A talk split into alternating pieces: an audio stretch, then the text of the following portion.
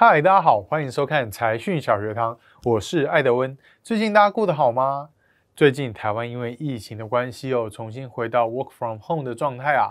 不管是视讯会议啦、外送三餐啦、与网购宅配啦、线上教学啦等等，又让远距的数位科技脚步再度加快起来哦。线上支付的使用的频率也跟着大幅增加，同时也因为自主管理的时间更多了，许多人更纷纷投入金融市场学习投资理财，不论是股票啦、外汇啦，甚至是房地产等等，都引起了广泛的讨论与话题哦。而我们财讯小学堂之前也跟大家聊过很多集关于台股的各种资讯了，因此今天我们就来跟大家讲一讲关于房地产的相关议题吧。所以今天的主题就是房市新制二点零。这次也会分成三个段落来跟大家说明哦。首先，第一个是房地合一税和实价登录二点零的五大变革。接着，第二段再跟大家说明变革后的五大趋势。最后一段则会谈一谈买房的小 people 哦。那么，就让我们开始吧。首先，第一段新制的五大变革。不知道大家有没有注意到，从今年二零二一年的七月一号开始，台湾的房地产开始有新的时代哦。因为实价登录二点零与房地合一税二点零同时上路啦，前者让交易更透明，而后者则是鼓励大家长期持有哦。而这两项变革带来的影响，套一句房市代销老手的话来说，那就是靠房地产大赚已经成为过去式啦。怎么说呢？其实早在二零一六年上路的房地合一税一点零后，就已经遏制了一些短进短出的房市投机客哦。因为房地合一税一点零制度是在出售房地后才需要申报，而有获利就要缴税。但由于持有的时间越长，缴的税就越低，所以才能遏制了短进短出的投机客。不过呢，却因为没有纳入预售屋以及法人交易，造成了一部分的市场漏洞存在哦。而二点零版本则拉长了短期交易的重税期间，将持有不到两年的税率从三十五 percent 拉高到四十五 percent，而持有两到五年的税率从二十 percent 调高到三十五 percent，必须要持有超过十年才能享有十趴的税率哦。同时，也将预售屋的换约纳入获利范围，对法人的交易也更严格，让房价不再容易快速垫高啦。说完房地合一税二点零，接着我们再来看实价登录二点零。根据内政部地政司表示，将会有五大变革哦。第一，地号门牌将会完整揭露。以前我们把相关资讯用区段化来呈现，比如说门牌号码三十号为一个单位来进行揭露。不过，从新制度开始之后呢，将会溯及既往，从二零一二年上路的实价登录资料都会完整详细的揭露地号与门牌资讯哦。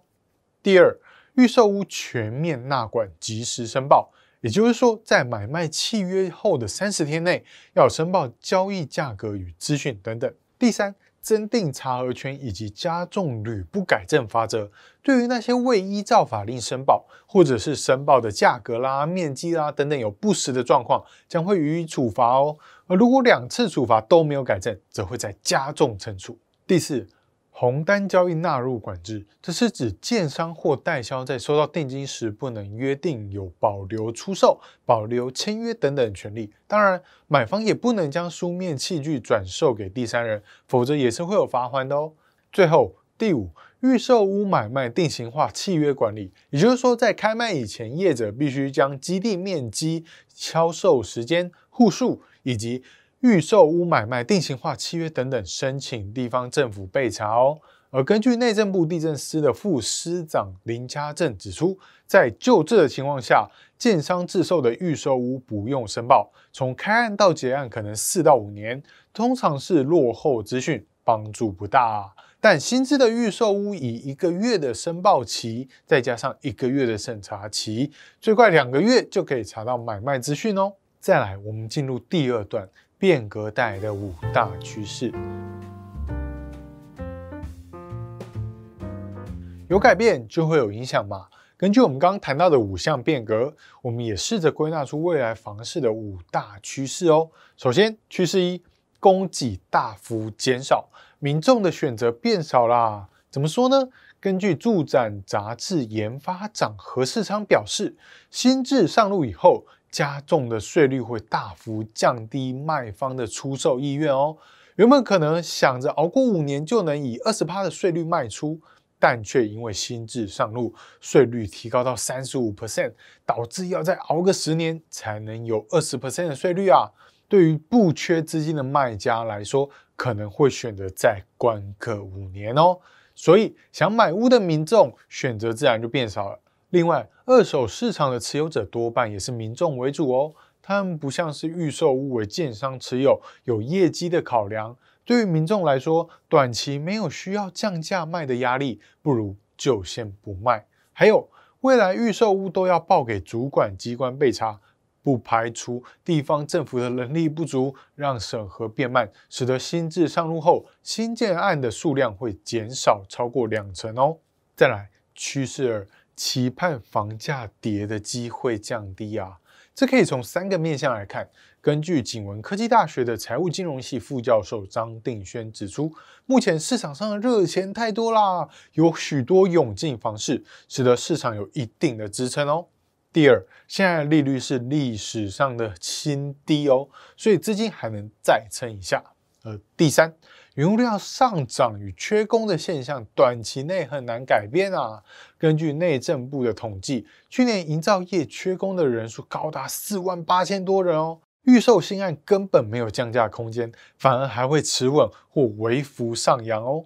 其中的关键就在于土地与营造的成本被卡死，很难赔售啊，所以要回跌颇有难度。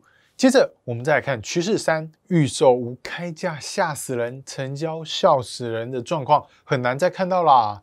根据新的规定，理所当然的，过去那些隐匿的状况或者是话术都将会被瓦解哦。比如说以前建商或代销都会有什么，你想看的楼层平数刚好卖完了。或者是建商原本想要自己保留的那户决定释出哦，等等促销的话术都会消失，反而边卖边公开的状况会取而代之哦。因此，销售的节奏与价格也会重新调整。趋势四，预售屋减少，成屋比例增加。为什么呢？一来，如同刚刚所说的，预售屋改成边卖边公开的资讯，将会让销售的操作空间变小。业者的利润恐怕也会变小哦。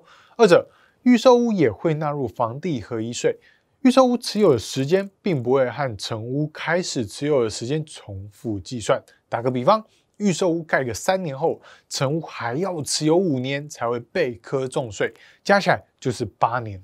如此一来，投机客当然不会想买啊。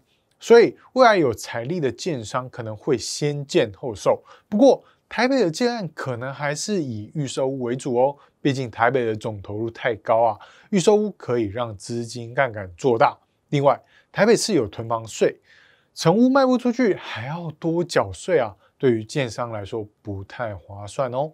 最后来看趋势五，类似不二价的物件会增加，也就是说，原本预售屋也会因为个人议价能力的高低而导致成交价格有所落差。但随着价格透明化以后，为了避免衍生消费纠纷，日后能杀价的空间也就不多了，而开价也将会贴近真实的价格。但为什么说是类似呢？因为毕竟台湾多数人还是喜欢杀价的快感，不砍价就过不去啊。而就算是施行多年价格透明的美国，也没有办法做到完全的不二价哦。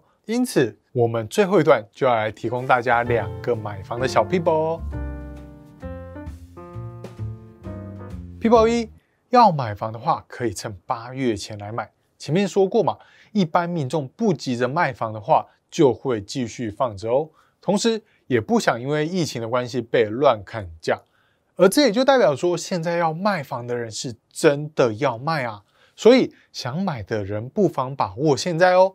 最晚到八月前，为什么呢？因为到了下半年，通膨可能来得又快又急，供不应求的状况可能又会出现哦。到时候的价格又不好谈了哦。people 二，尽量买两千万以内的房子，因为房地合一税有自住四百万的免税额度，如果总价落在两千万以内的话，出售时获利落在免税额范围内的机会比较大哦。另一方面，这个价位通常只能买中小平数，将来要转卖，买方的接手几率也比较高哦。另外，新制上路总会有混乱期啊。有人可能会担忧假登录等等的状况，不过只要在大数据上找到异常，并去追踪金流，就会露出马脚哦。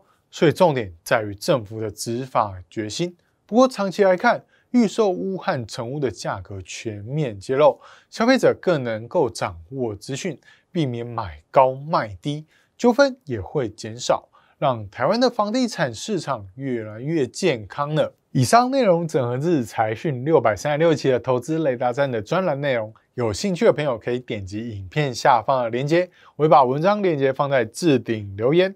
此外，财讯影音频道的观众有福喽！财讯双周刊的周年庆开跑，只要你有订阅本频道，就送你全年最低价的专属优惠，错过明年再来啊！好，我们今天就聊到这边，喜欢这个单元的朋友记得按赞、订阅、加分享。YouTube 观众记得开启小铃铛，我们下次见，拜拜。